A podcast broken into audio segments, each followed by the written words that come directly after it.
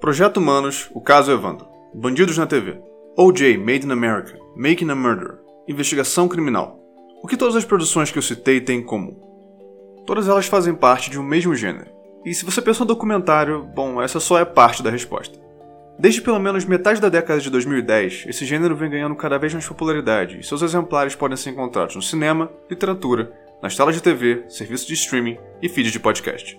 Eu tô falando das narrativas sobre crimes reais, ou para usar o termo original, True Crime.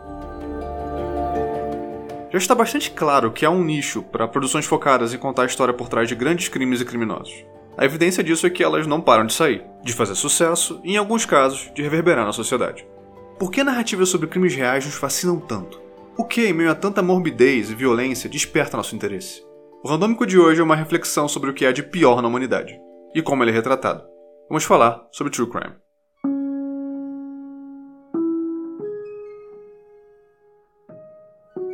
O true crime se caracteriza pela análise de um determinado crime e das circunstâncias que o envolvem. É um relato sobre eventos verdadeiros, portanto se espera precisão e apego aos fatos. Por outro lado, não se trata necessariamente de uma narrativa distanciada e neutra. O olhar do narrador por vezes se faz presente, por meio de comentários e observações dele a respeito dos acontecimentos apresentados. Definições são sempre um pouco controversas e pode ser que você já tenha ouvido outras, por isso eu vou tentar manter a simplicidade aqui. Quando eu falar true crime, pense numa narrativa sobre um crime que aconteceu de verdade. O interesse por relatos de crimes, especialmente homicídios, não é um fenômeno novo. Bem pelo contrário. Textos do tipo existem mais ou menos desde que as tecnologias de impressão começaram a se popularizar na Europa. Entre 1550 e 1700, panfletos contendo descrições de assassinatos brutais já circulavam pelo velho continente. Havia também as baladas, que eram histórias sobre contraventores e seus feitos terríveis contadas em versos. Eram comuns também relatos de julgamentos, que forneciam algum contato com o funcionamento do sistema jurídico da época. O conteúdo dessas publicações não é muito diferente do encontrado em programas policiais das televisões Brasil afora. Falava-se de assassinatos violentos, com ilustrações explícitas mostrando tortura, desmembramentos e, em muitos casos, atos de bruxaria, um medo comum na época. Mas há um fato curioso. Como as taxas de letramento e o poder aquisitivo de boa parte da população eram muito baixos, pouca gente tinha acesso a essas narrativas. Elas acabavam circulando sobretudo entre as classes mais abastadas da sociedade. Sim, eram os mais ricos que consumiam o que hoje a gente chamaria de sensacionalismo barato. O tom desses panfletos variava.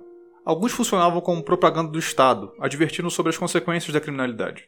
Outros tinham teor didático e moralizador, indicando que as consequências de infringir a lei eram enfrentar a justiça dos homens e de Deus. Outros ainda adotavam um olhar mais tolerante em relação ao criminoso e seus motivos, ressaltando as dificuldades enfrentadas pelas classes pobres e marginalizadas. No século XIX, na esteira do crescimento populacional das metrópoles e do aumento da escolarização, o consumo de narrativas sobre crimes começa a se tornar massivo. O contexto social contribui muito para isso. As cidades estavam cada vez mais cheias, por conta da migração de moradores do campo para trabalhar nas fábricas.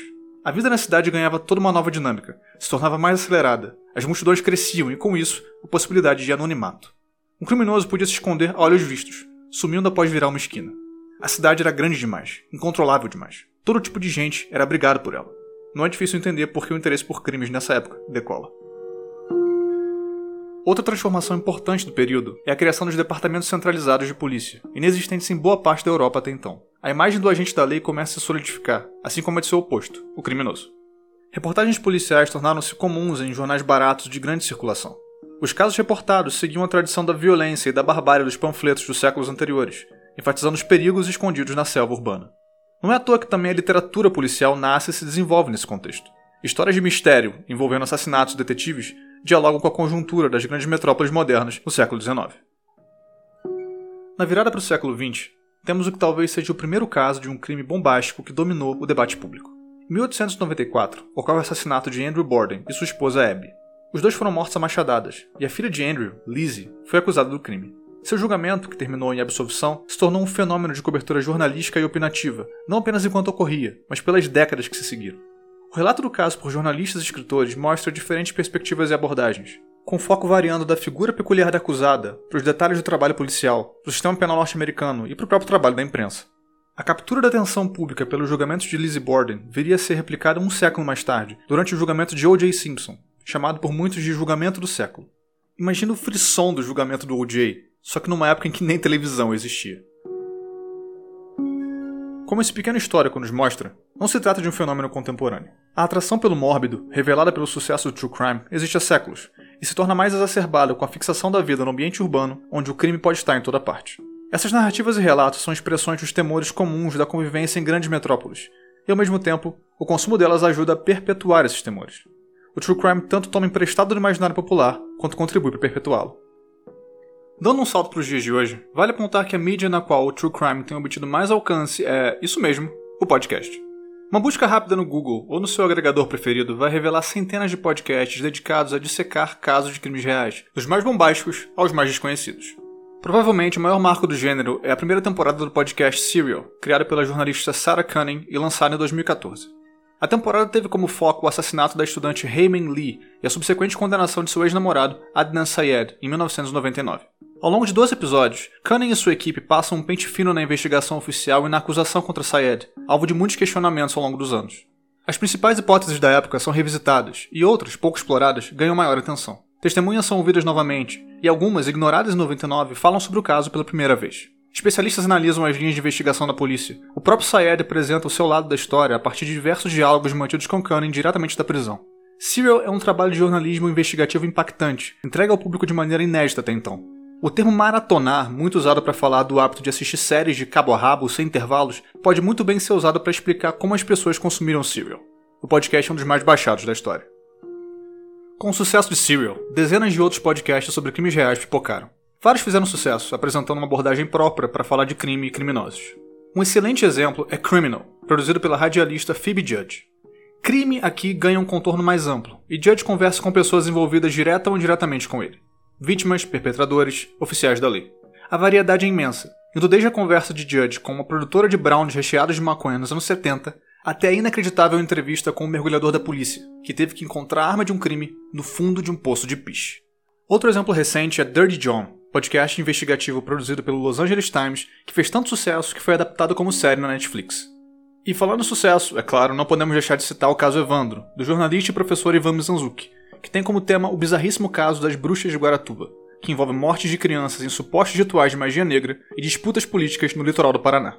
Após a boa recepção, o podcast vai virar livro e série. É até o momento o maior representante brasileiro do true crime no mundo do podcast. Mas está longe de ser o único. O gênero tem crescido bastante no país, e vale apontar alguns outros representantes dele pelas nossas bandas, como Cena do Crime, o 1001 Crimes, o Modus Operandi e o Ficha Criminal, do UOL. Pulando para o audiovisual, os exemplos são inúmeros. Making a Murderer fala sobre a vida de Stephen Avery, que passou anos preso por um crime sexual que não cometeu. The Keepers investiga o assassinato não resolvido da irmã Kathy Sesnick em meio a uma conspiração para encobrir casos de pedofilia por parte do clero da cidade de Baltimore.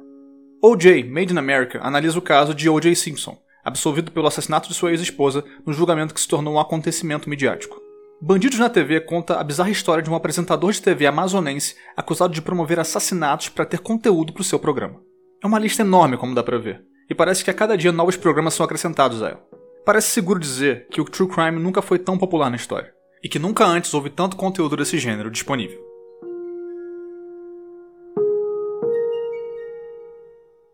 Ok, Terminado esse pequeno percurso histórico, a pergunta que vem à mente é: por que diabos o true crime é tão popular? Há várias respostas possíveis. Para começar, o consumo de relatos sobre assassinatos brutais e outros tipos de manifestações da crueldade humana é um pouco como assistir filme de terror ou de serial killer. Nós gostamos de sentir um pouco de medo, desde que num ambiente devidamente controlado.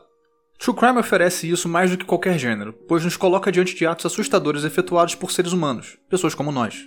O medo surge naturalmente dessa constatação. Além disso, o nosso corpo gosta de nos presentear após presenciarmos algo amedrontador. Uma dose generosa de um certo hormônio que você certamente já ouviu falar, adrenalina, que causa um efeito eufórico no nosso cérebro e nas nossas emoções. O professor de criminologia Scott Baum, da Drew University, aponta também o fato de que crimes reais, sobretudo os mais pesados, cometidos por serial killers, por exemplo, capturam nossa atenção um pouco como um acidente de carro. Bon afirma que a fascinação pelo mal pode ser entendida como a manifestação da tendência humana de prestar atenção em catástrofes. As ações de assassinos podem ser horríveis de se olhar, mas assim como tentamos pegar o máximo de detalhes quando passamos por um acidente na rua, nós vamos querer olhar mesmo assim. Há também o fato de que o público frequentemente se identifica com os personagens reais das narrativas de true crime. Parte do que nos atrai para esses produtos é pensar que as vítimas poderiam ser eu ou alguém muito próximo a mim. Nós desejamos que os criminosos sejam capturados e condenados porque isso nos traz alívio e sacia nosso senso de justiça. Queremos que a vítima seja vingada, porque ela poderia ser um de nós. Dentro dessa chave da identificação, não deixa de ser curioso, mas nem um pouco surpreendente, o quanto narrativas sobre crimes violentos sejam populares entre mulheres. Um estudo online constatou que o público feminino corresponde a mais de 70% da audiência de podcasts de true crime. Essa predominância de mulheres também se constata em outras mídias. A audiência de programas de TV sobre crimes reais também é mais feminina do que masculina. Uma pesquisa realizada em 2015 entre leitores mostrou que mulheres estão mais inclinadas a gêneros como mistério, thriller e crime. O motivo é um tanto óbvio e um tanto triste. As mulheres têm muito mais chances de serem vítimas dos crimes violentos relatados nos podcasts, programas de TV e documentários de true crime do que os homens. A esse respeito, a autora norte-americana de thrillers Megan Abbott diz acreditar que o que atrai mulheres a esses contos de crime é o entendimento instintivo de que este é o mundo em que vivem. E é nessas narrativas, por mais terríveis que sejam, que seus receios são realmente levados a sério. Por fim, um outro motivo possível do sucesso do true crime vem de um elemento evidente, mas que muitas vezes é ignorado. Essas podem ser histórias reais, mas estão sendo contadas. Os criadores não estão simplesmente relatando uma série de eventos de modo mecânico e objetivo. Eles fazem escolhas muito conscientes sobre como o material que tem em mãos vai chegar até você. Em Serial, vários episódios terminavam com cliffhangers, aqueles momentos numa história em que alguma coisa muito decisiva ou bombástica está prestes a acontecer. É comum que séries de ficção utilizem esse recurso, porque ele garante que a audiência vai estar lá no próximo episódio. Essa é só uma das estratégias utilizadas no True Crime para pescar a sua atenção. É comum que os fatos reais dessas histórias, que já são por si só estranhos ou inesperados, sejam apresentados aos poucos, como se a audiência estivesse descobrindo tudo devagar, se surpreendendo a cada nova revelação. São técnicas que funcionam na ficção e são aplicadas para tornar esses eventos reais ainda mais envolventes e fidelizar a audiência. Nós continuamos a ouvir, ou assistir, ou a ler, porque, assim como numa história policial puramente fictícia, estamos fascinados pelo mistério e queremos desvendá-lo. O uso dessas técnicas de storytelling pode acabar engessando narrativas do gênero. Não é incomum que vários podcasts americanos de true crime sejam um tanto parecidos, porque tentam emular fórmulas que, entre aspas, deram certo. O mesmo vale para programas de canais como Discovery ID. Eles acabam se enquadrando num molde, onde muitas vezes temos os personagens tratados como arquétipos e um final confortável, com o culpado sendo levado à justiça. Isso mostra que, apesar de suas características distintas da ficção, o true crime pode receber tratamentos genéricos e se transformar num produto de massa, a ser consumido como qualquer outro. O consumo cada vez mais disseminado do true crime, com o lançamento de exemplares cada vez mais bem produzidos e criativos do gênero, cria uma boa oportunidade para se discutir não só sobre as características dessas narrativas e como elas nos prendem, mas também sobre algumas de suas implicações éticas. Em primeiro lugar, cabe apontar o lugar de fronteira onde True Crime se situa. Estamos falando de produtos que são jornalísticos no sentido da notificação, investigação e reconstituição de fatos. Mas já vimos que não é só isso que nos fisga. O storytelling envolvido faz com que nossa demanda por programas, documentários e podcasts sobre crimes reais se dê na lógica do entretenimento. Nós consumimos essas histórias porque somos envolvidos não só pelos fatos, mas pela forma como eles chegam até nós. Nesse sentido, o true crime não tem nada de especial. Ele é um produto que mobiliza nossa atenção em meio a tantos outros disponíveis. Mas não é estranho que histórias tão terríveis, sangrentas, por vezes sem solução, sirvam de entretenimento para nós? Que sejam transformadas em uma trama misteriosa e pessoas reais em personagens? Que as vidas dessas pessoas sejam expostas para o escrutínio de multidões, muitas vezes anos após o crime em questão ter acontecido? Esse pensamento pode não nos ocorrer enquanto maratonamos bandidos na TV ou Projeto Humanos e discutimos nossas teorias com amigos, como se estivéssemos falando de Game of Thrones, mas é bom colocar as coisas em termos claros. Estamos consumindo um produto de que gostamos e que prende o nosso interesse. Por mais sofisticado que ele seja, por maior que seja a complexidade com que apresenta os acontecimentos, por mais ambiciosa que seja sua estrutura narrativa, ainda se trata, pelo menos em parte, de entretenimento em cima da tragédia de outras pessoas. Mas, por outro lado, Pode-se argumentar que essa é uma problematização pequena diante do potencial de informar o público sobre casos que não receberam a devida atenção, que não foram cobertos da maneira adequada pelo jornalismo tradicional, ou ainda que tenham tido desfechos questionáveis. O sucesso de Serial levou a uma audiência de milhões às inconsistências no caso contra Adnan Syed, a ponto de interferir na realidade. O rapaz quase ganhou um novo julgamento.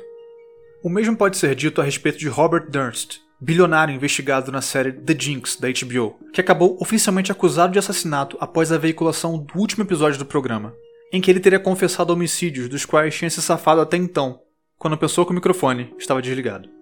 Se o true crime é fonte de entretenimento para tanta gente, também é verdade que ele cumpre uma função social importante, dar destaque a acontecimentos sérios para os quais talvez não prestássemos atenção de outra maneira. No mundo em que vivemos, onde tantos produtos midiáticos lutam por nossa atenção, talvez só mesmo dessa maneira voltaremos nossos olhos para esses crimes e para as pessoas que tiveram suas vidas atingidas por eles. Existem ainda outras problemáticas no consumo do gênero, levantadas pela jornalista e ensaísta Alice Bolin num longo texto para o site Vulture, que eu estou deixando linkado no post. Bolin, que curiosamente também é autora de um livro sobre crimes reais, chama atenção, entre outras coisas, para alguns aspectos negativos do grande sucesso de podcasts como Serial. Sarah Cunning não apresenta uma solução para o assassinato de Raymond Lee. E após o fim da primeira temporada, detetives amadores reunidos no Reddit tentaram levar sua própria investigação para a vida real, chegando a ponto de descobrir a localização de algumas pessoas envolvidas no caso. O Reddit é um fórum anônimo que reúne todo tipo de pessoa. É imprevisível o que tanta gente entediada pode fazer quando se vê engajada num mistério no qual pensam que talvez consigam se envolver. Bolin também nota que alguns dos métodos utilizados por Cunning em sua investigação não são dos mais competentes, se aproximando mais das tentativas de uma amadora de simular o trabalho policial. Isso pode ter inspirado anônimos do Reddit a tentar abordagens semelhantes de modo independente.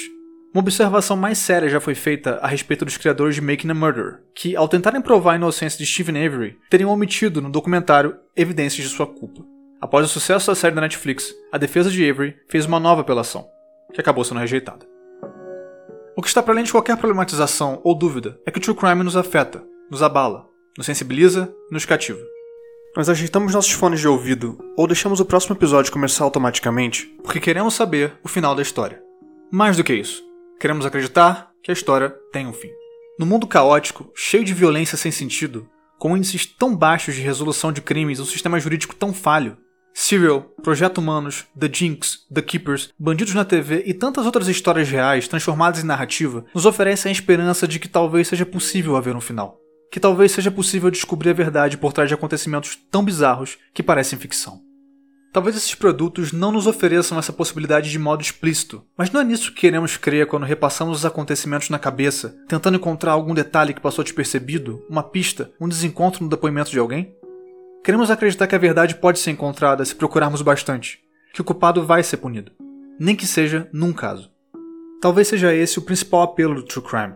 Queremos desesperadamente acreditar que, nas tragédias mais terríveis que se abatem todos os dias sobre pessoas comuns, como eu e você, é possível que haja um desfecho.